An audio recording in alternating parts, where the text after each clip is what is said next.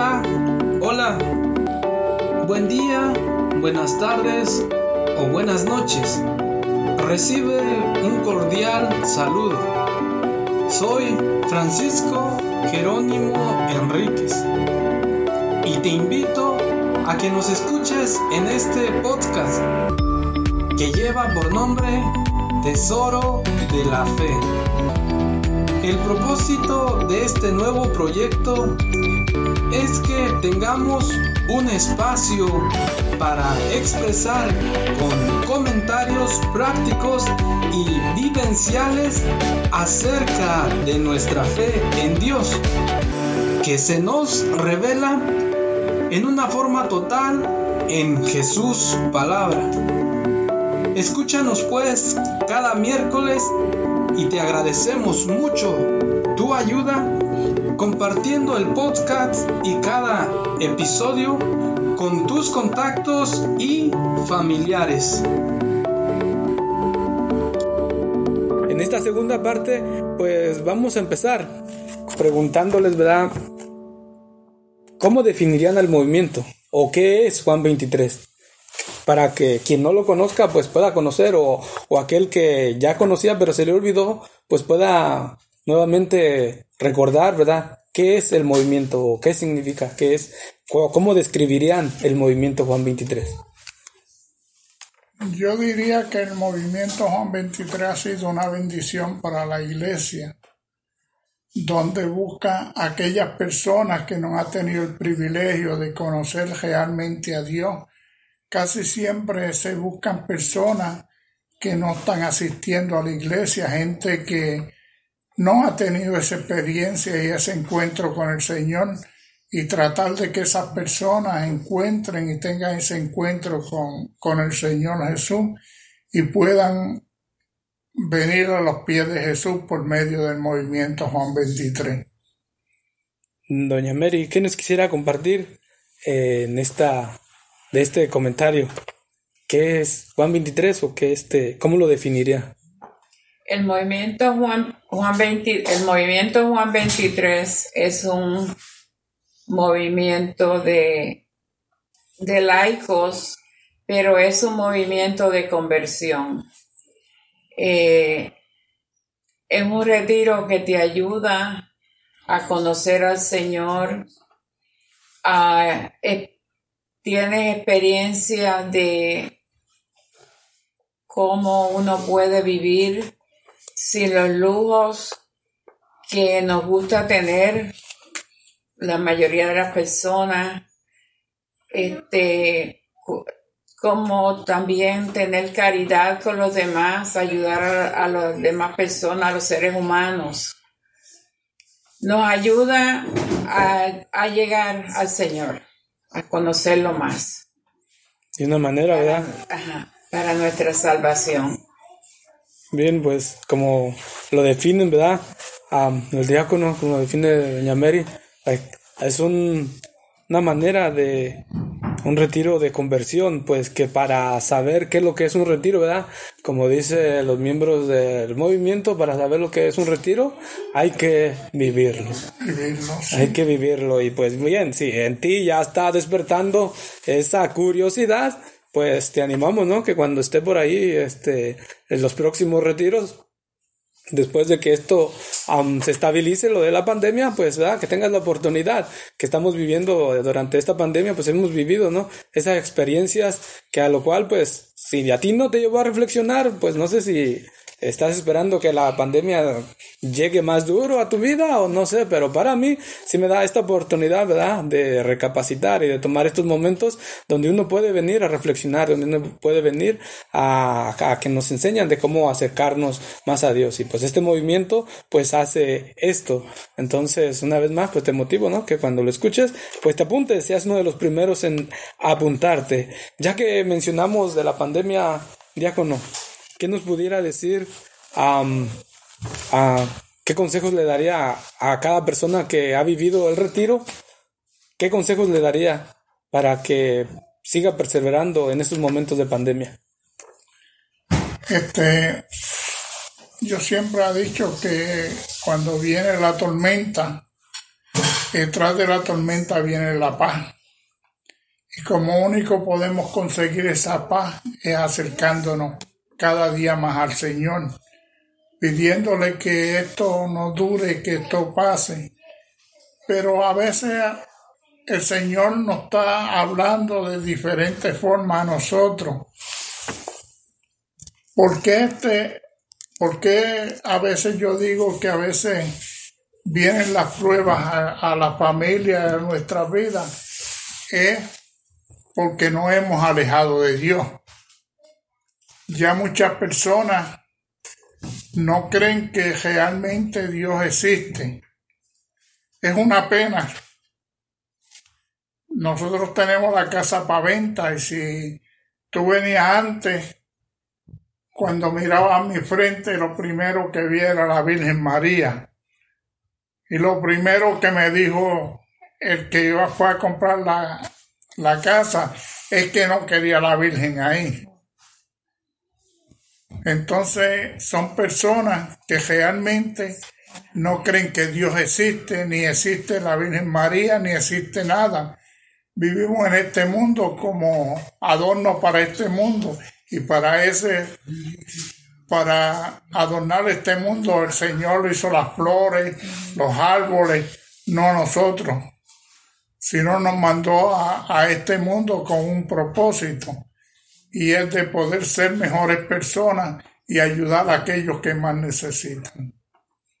gracias, diácono, ¿verdad? Como una breve reflexión, ¿verdad? Como que hay mucho que seguir ampliando, pero gracias, ¿no? Por decirnos eh, de esa manera para poder nosotros entender, ¿no? Que la persona siempre es primero que las personas siempre son primero como Dios nos ha creado. Doña Mary, ¿qué pudiera aportar durante esta situación de pandemia? ¿Cómo, a, qué se ha significado para ustedes? ¿Ha sido difícil? ¿Ha sido...? La verdad, no ha sido difícil. Yo soy una persona bien realista y veo las cosas de una forma que muchas personas no la ven, la ven diferente. Cuando esto empezó, el año pasado, yo me puse a, pensar, ¿por qué esto? ¿Verdad? ¿Por qué este virus? ¿Por qué este COVID-19? Eh, nosotros eh, siempre pues oramos mucho. Entonces yo le dije, yo le dije a mi esposo, el Señor se cansó de las porquerías que hacemos. Ya se cansó y dijo hasta aquí, porque nos estamos portando mal. Hasta la misma iglesia nos estamos peleando unos con los otros, no tenemos caridad con los hermanos, no ayudamos, vemos la necesidad y como nosotros no la tenemos, no nos importa. Eh, yo siempre he sido una persona que me gusta ayudar a los demás, siempre. Y entonces muchas personas me conocen por eso. Y dije, el Señor dijo, pues como no se portan bien, les voy a mandar algo para que piensen. Y vino el Padre a traernos la comunión y así mismo se lo dije, Padre, y me dijo, tienes razón, tienes razón. Y no me a mí no, eh, personalmente no tengo miedo, me protejo, hago las cosas como nos dicen que las hagamos, ¿verdad? Eh, si tengo que ir a la tienda voy. Eh, me, me, dolió mucho, lo que más me dolió fue que no podía ir a la iglesia por un tiempo, cuando cerraron, ¿verdad? Que no se podía. Pero obedecimos y hemos seguido, gracias a Dios, ya nos pusieron la vacuna, las dos vacunas a los dos. Este, y seguimos protegiéndonos, porque de nuestra familia, unos cuantos, y ya han tenido el, el, el, virus este, entonces, pero nada, seguimos este, protegiéndonos y siempre con lavándonos las manos, usando el, este, líquido para, para los microbios y este Y la mascarilla ahora no la tengo aquí porque estoy aquí, nosotros estamos vacunados y nos estamos acercando. Y siempre manteniendo la distancia social. Este, y nada, aquí en la casa y lo más bien, eh, empezamos, pero también con la oración. Empezamos el 25 de abril del año pasado, del 2020 empezamos eh, un grupo de la iglesia a hacer el rosario todos los días. Y lo hacemos por Zoom todos los días. Y ahí oramos por los enfermos y por, hacemos novena cuando personas mueren. E hicimos las posadas, los rosarios de mayo y octubre. Y ahí nos mantenemos este, unidos a, la, a la iglesia. Bueno, ¿qué tal? Pues estamos continuando con esta breve entrevista al diácono Dogoberto Matos. Y pues bien, para que ustedes también este, pues tengan conocimiento de estos detalles que ha habido ah, en expresión pues de cariño hacia la familia del diácono, acabamos de vivir a una pequeña caravana, ¿verdad? Que este, eh, venían aquí a a dar una expresión de cariño al diácono y pues nos tocó ser parte de esto. y pues nuevamente estamos continuando con esta con este entrevista, con este podcast Tesoro de la Fe. De acuerdo a la caravana, ¿qué quisiera decir este diácono? Bueno, una sorpresa detrás de la otra.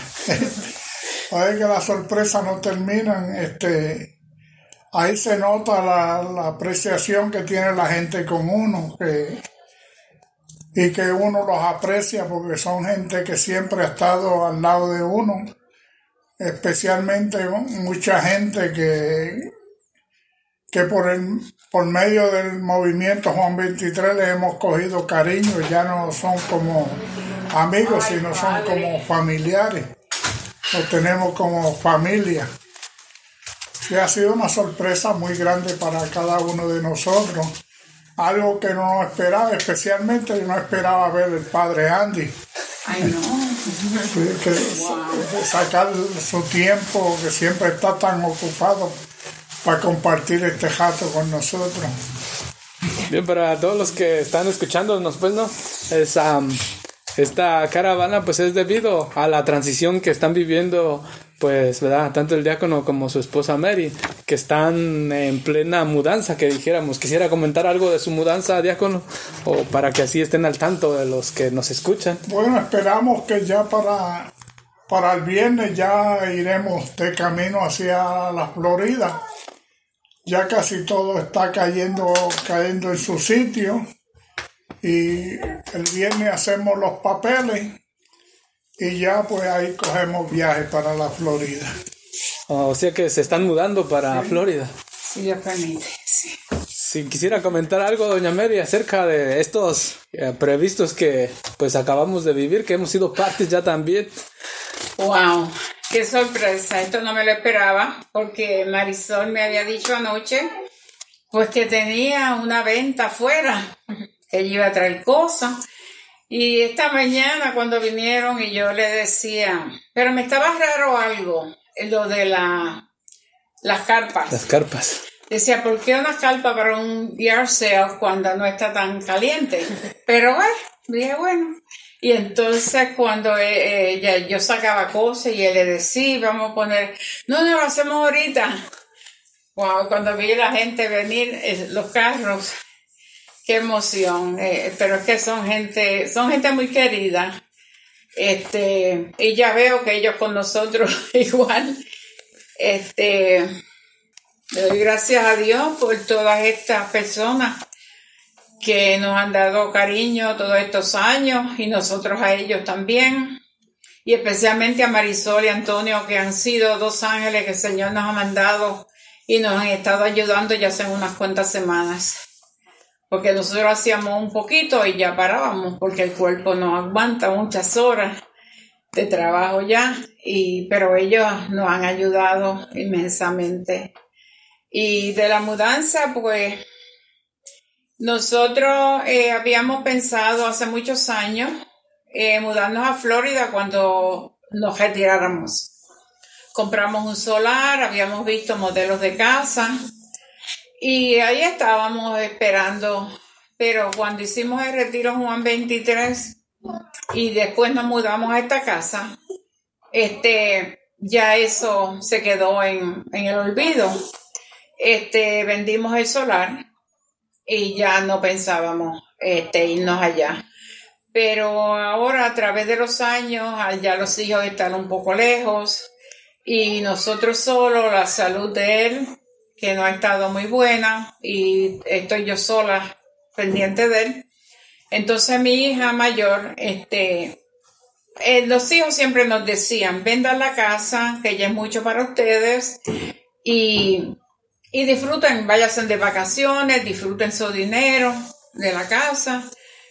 Y pues nosotros, este, siempre todo lo que hemos hecho es para ellos, siempre eh, para ellos tres. Entonces, pues, cuando fuimos en el verano pasado, estuvimos en Florida, nos gustó mucho el área donde vive mi hija. Y no buscamos casa enseguida, pero el día antes de, regresar acá, eh, ya se puso a buscar la computadora y encontró una casa y fuimos y las vimos así de lejito, como dicen. Y entonces pues ya se me dieron, me volvieron esos deseos de, pero no con miedo como antes, porque antes como que decía, sí nos vamos, pero había algo que no me, como que tenía miedo de ir a un lugar nuevo y a estar, empezar de nuevo. Pero ahora no me siento así. Cuando regresamos en el verano, pues lo puse todo en las manos del Señor. Dije, Señor, este, en tus manos está, tú nos vas a guiar donde tú quieras que nosotros estemos. Entonces, pues empezamos a hacer pues preparativos, después volvimos en diciembre, mi hijo nos regaló los boletos para Navidad y eh, ahí fuimos, encontramos una casa y lo dejamos con, un contrato.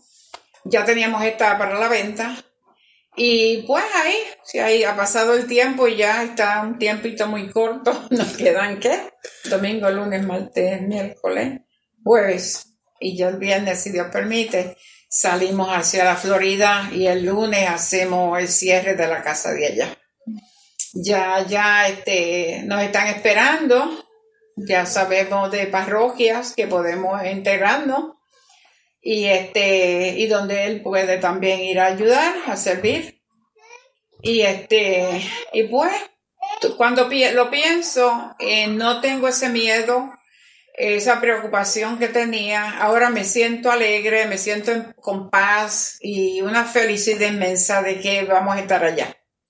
Y principalmente rodeados de sus familiares como lo decía verdad que como usted lo comenta, es difícil a veces cuando uno se enferma, cuando uno pasa situaciones y en las que a veces, por más que la familia quisiera ayudar, pero si no está cerca, pues eh, vive esta parte, ¿no? De vivir como dijéramos solos a situaciones así. Y pues ya, alrededor de su familia, pues como usted lo comenta, ¿no? Me sorprende, como dice, eh, ¿verdad? Ya lo primero que está enfocando, las parroquias o la parroquia donde está, porque creo que, ¿verdad? Donde quiera que vamos o vayamos. Donde quiera, sí. Tenemos que, ¿verdad? Si vamos de vacaciones, si vamos a un lugar, pues es indispensable, ¿verdad? Como oír lo que se denomina o se llama el vocabulario que se está llamando esencial. Y pues eso es una de las partes ¿no? que son esenciales para nosotros los creyentes. Nosotros siempre que salíamos de vacaciones con los niños cuando estaban pequeños y después más grandes y después solos, siempre, siempre lo primero que buscamos es una parroquia para el domingo y la misa. Siempre. Siempre. Bien, a ti que nos estás escuchando, pues, ¿verdad? No hay excusa como para ir a misa cuando andamos de vacaciones. Entonces, pues, un nuevo hábitos que tenemos que ir formando, ¿no? Y a lo cual también te invito. Ya como pasando a que fuéramos todavía en esta dinámica de preguntas, dijéramos que, ¿qué piensa usted de la evangelización en este tiempo actual que estamos viviendo? Bueno, este, se ha hecho un poco difícil por la pandemia que estamos viviendo, pero para Dios nada es imposible. Para eso tenemos el teléfono, a veces la computadora, que nos ponemos poder en contacto con personas casualmente esta semana me llamó una señora que yo siempre pues la iba a visitar cuando estaba enferma y le llevaba la comunión. No sé cómo supo que, que nosotros nos íbamos. Y son personas que uno aprecia que a veces ni en la mente tenía yo que ella, que casualmente ella y recibí esa llamada y fue una alegría grandísima porque ella lo supo por la hija que es enfermera.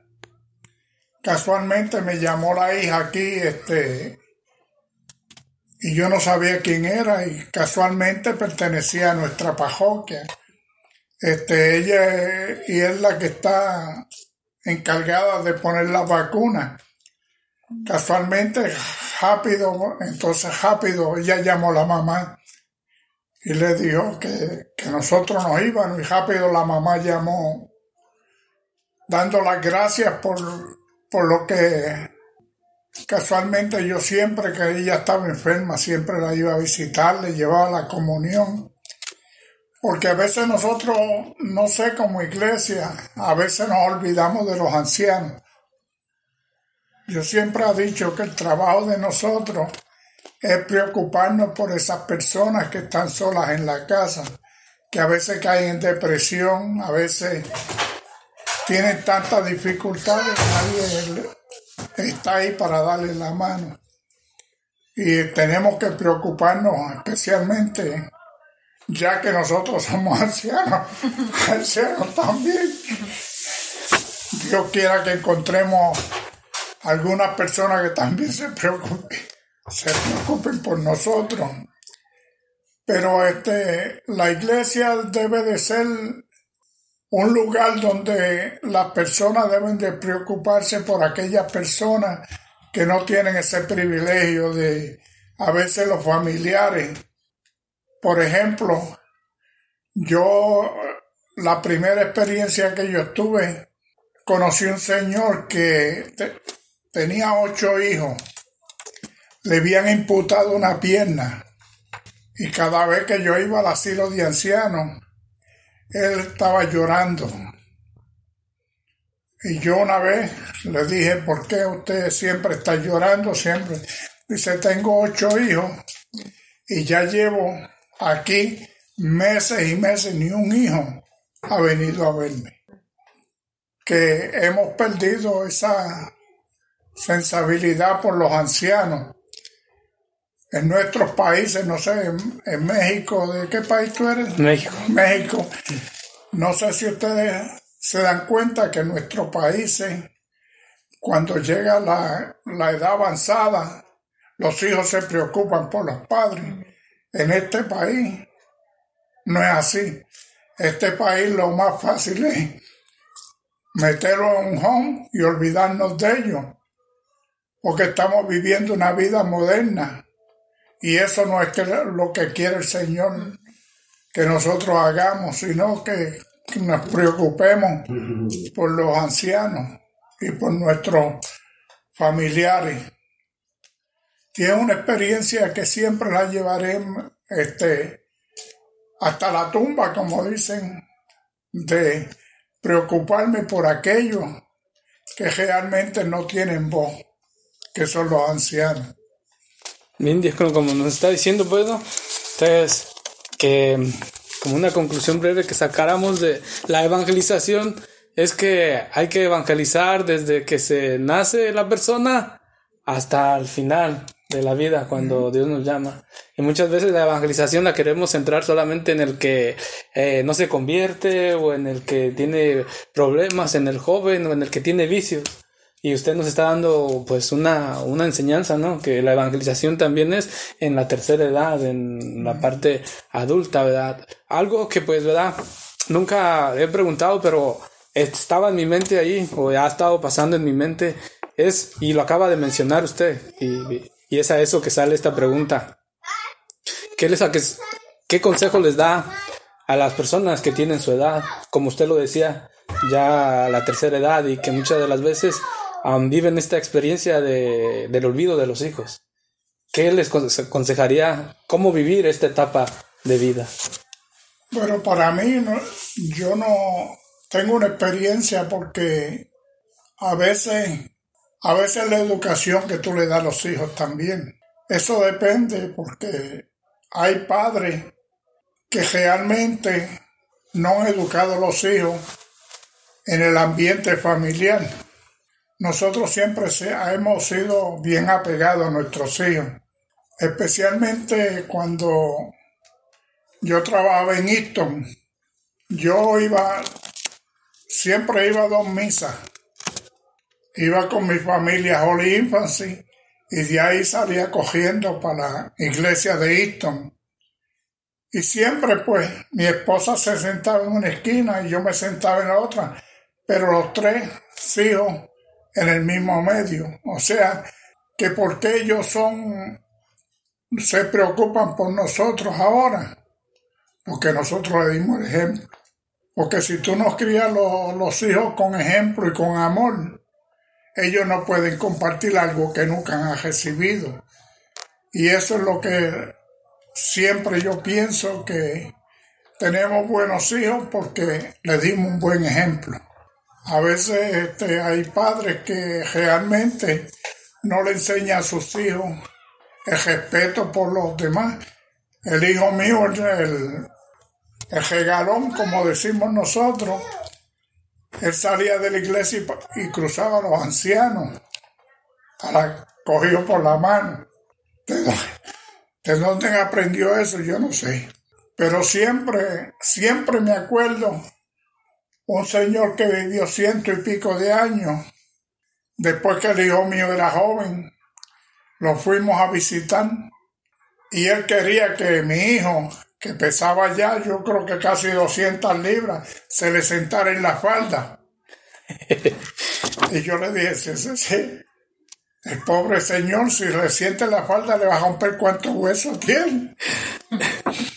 Pero era que le cogieron cariño por la entrega que él tenía hacia los y el respeto que tenía hacia los ancianos. Y eso fue algo que lo aprendió él, no fue algo que nosotros le, le enseñamos, sino que aprendió a respetar a aquellas personas que estaban en la avanzada edad.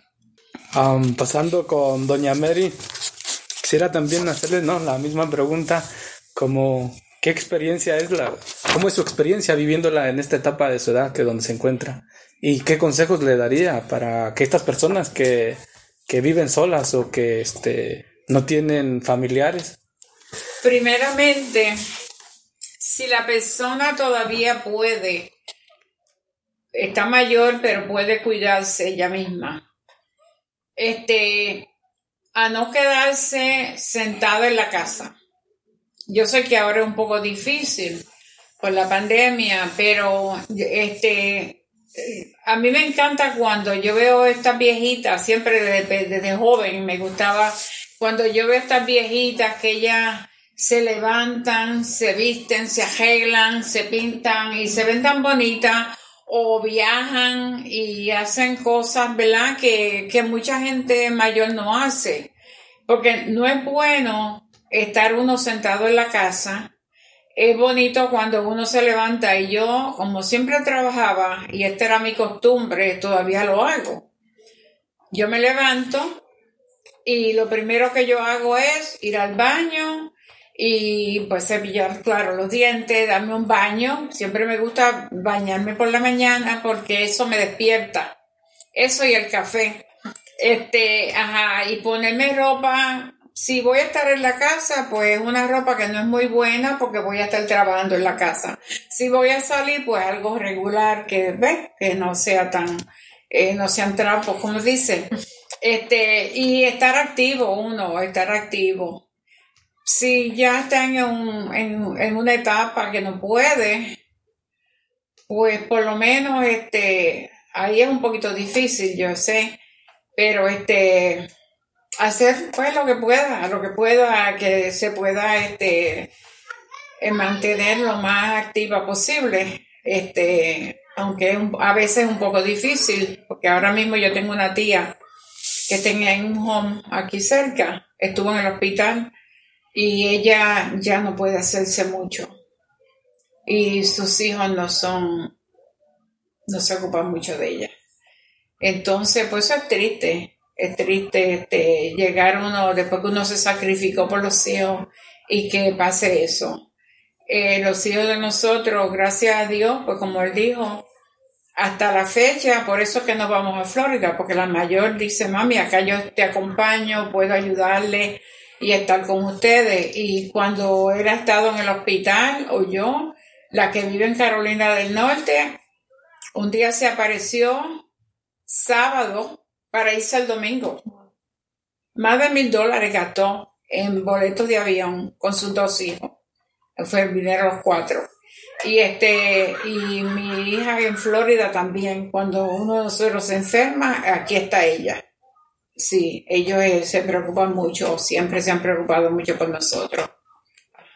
Sí, no, porque se lo menciono, porque es importante, ¿no?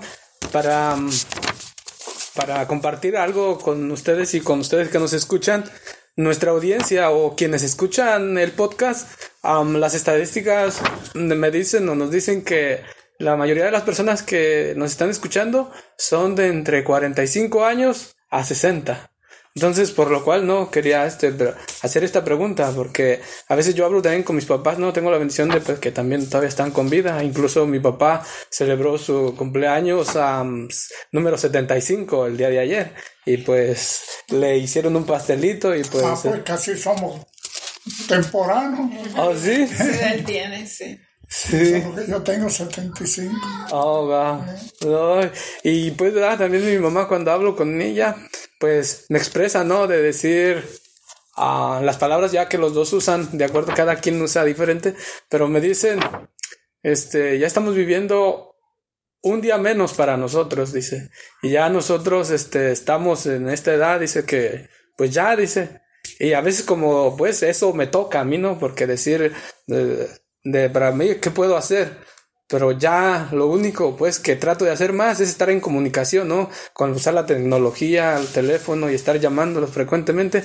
Pero sí no quería mencionar esta parte porque hay mucha gente pues, que está en esa situación, Que experimentan como decir una soledad, pues de cuando los hijos se van, de cuando eh, este la familia no es extensa y más como decía el diácono, ¿no? En este país se vive más esta soledad cuando Um, los hijos deciden um, no llevar a sus papás hasta acompañarlos hasta el final, ¿verdad? De una manera como en nuestros países. Y pues de esto hay muchos, ¿no? Hay mucha gente. Entonces, por lo cual a ti que nos estás escuchando, pues, ¿verdad? Es algo para concientizar, algo para tomar en cuenta en, nuestras vidas. Y como decía el diácono, nada, nadie puede dar lo que no ha recibido. Entonces, tú que tienes tus hijos, tú que estás este, um, ya en, también uh, que tienes tus papás, pues, ¿verdad? Poder atenderlos, poder dar ese amor para así recibirlo también nosotros, ¿no? Cuando lleguemos a esa edad. Gracias a Doña Mary, gracias Diácono por compartirnos eh, estos comentarios que pues nos ayudan. Ahora quisiera preguntarles una ya casi de las últimas preguntas. ¿Tienen alguna cita bíblica preferida, Diácono, Doña Mary? Yo es el Salmo 91. Salmo 91. Sí. ¿Qué le dice el Salmo 91? El que habita al abrigo del Altísimo morará bajo la sombra omnipotente. Y por ahí sigue este, el Salmo. Es un Salmo que, que desde joven lo, lo casi lo sabía todo de memoria. Ya la mente no está como antes pero casi siempre este, de noche y donde quiera que tenía alguna, alguna decisión este, seria que tenía que hacer, siempre acudía al Salmo. Oh, es el que lo ha acompañado durante su vida. Doña Mary, ¿qué nos podría compartir acerca? No este tengo una preferida. no, eh, me gustan todas y no y los salmos, pero no este pero es bueno, ¿verdad? Que tenemos ese contacto con la escritura. Como usted dice, todo le gusta. Y es en ese todo, pues vemos, ¿no? Que en la escritura tiene tanto que decirnos. Y es importante, ¿no? Como lo veo, aquí te, tiene el diácono su Biblia y la tiene precisamente, ¿no? Este, como forma de estudio. Entonces, a nuevamente pues a invitarte a que pues nos acerquemos a la palabra y si puedes encontrar un pasaje que te acompañe como la experiencia del diácono durante toda su vida, pues también va, tú, el Señor siempre nos tiene algo para nosotros, siempre tiene algo en la escritura para nosotros y pues que también te apropies de la escritura para ti, para tu vida. Entonces, ya casi para finalizar, ¿qué consejo le darían a, a los retiristas de Juan 23? Bueno, para mí eh, es importante la perseverancia. Si nosotros no perseveramos en otros retiros que hemos hecho, pero si perseveramos y buscamos del Señor, el Señor pues nos dará sus bendiciones y nos guiará en todo momento. Por eso tenemos que, que realmente pensar en amor, la entrega y el sacrificio, pero no al amor y la entrega el sacrificio que nosotros hemos hecho, sino el que hizo nuestro Salvador por cada uno de nosotros, que se llama Jesús. Siempre estar de la mano con Él y Él nos guiará en todo el camino hasta que un día nos encontremos frente a frente. ¿Y qué le vamos a decir a Jesús? nos pedirá cuenta por cada misma cosa que hemos hecho en este planeta Tierra. Te están escuchando, ¿verdad? Lo que dice el diácono, la perseverancia, aún en los momentos que nos toque vivir, como lo que hemos vivido durante este año y tal vez lo que venga adelante en nuestra vida, ¿no? Ser perseverantes con lo que creemos, con nuestras reuniones, conseguir yendo a renovarnos a diferentes a, oportunidades que nos da la iglesia, ¿no? Diferentes ministerios que están ahí para que podamos renovarnos. Doña Mary, ¿qué les podría decir a las mujeres retiristas?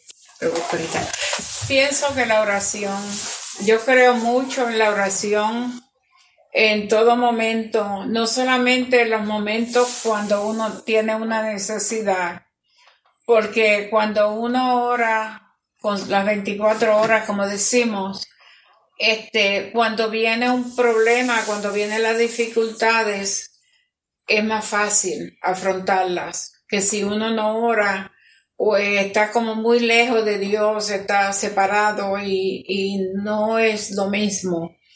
Eh, nosotros tenemos una experiencia de cuando mi hijo lo operaron del cerebro y teníamos que estar en el hospital a las 7 de la mañana y aquí en, la iglesia de nosotros, pues siempre tenían una misa a las seis y media de la mañana.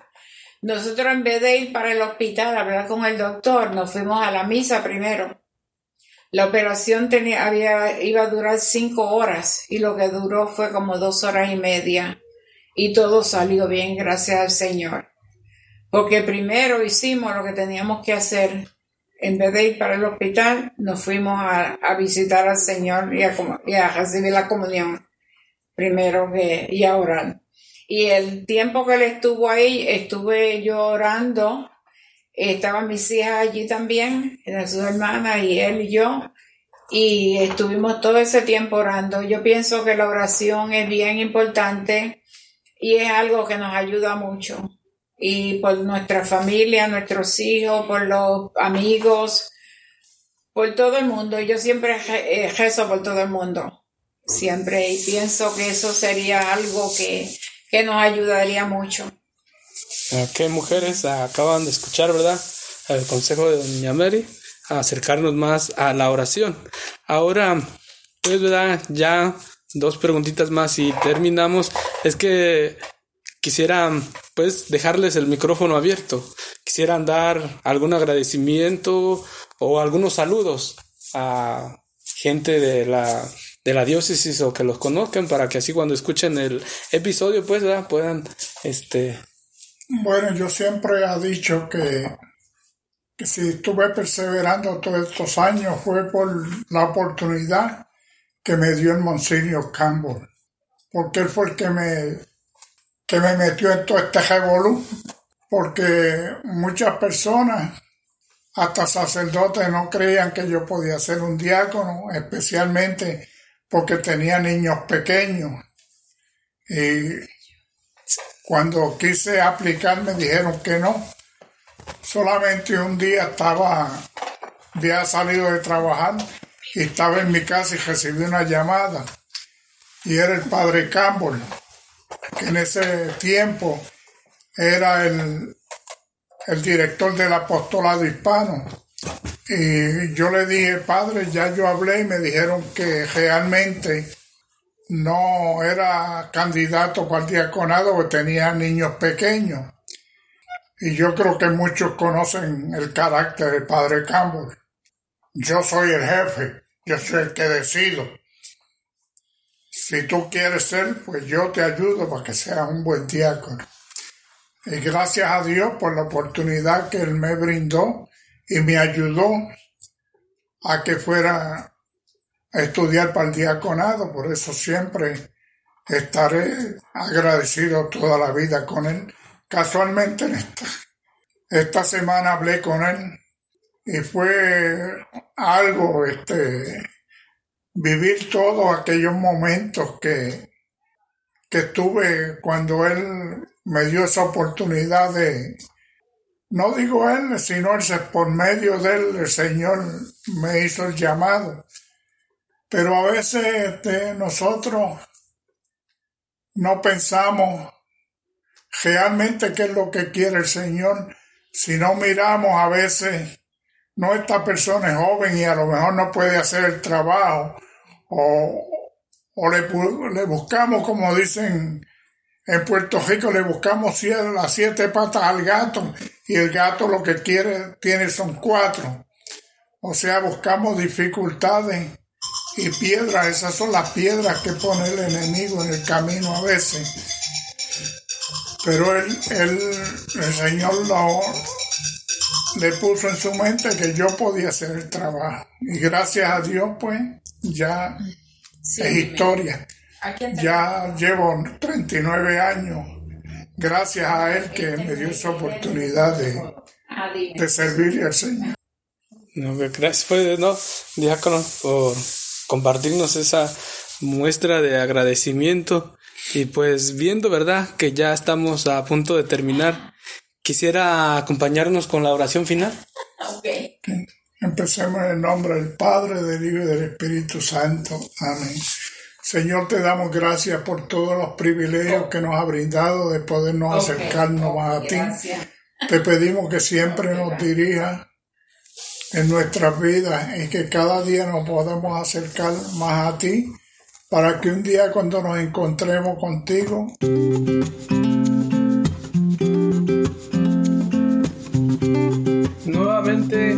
te doy las gracias por escucharnos hasta el final de este episodio.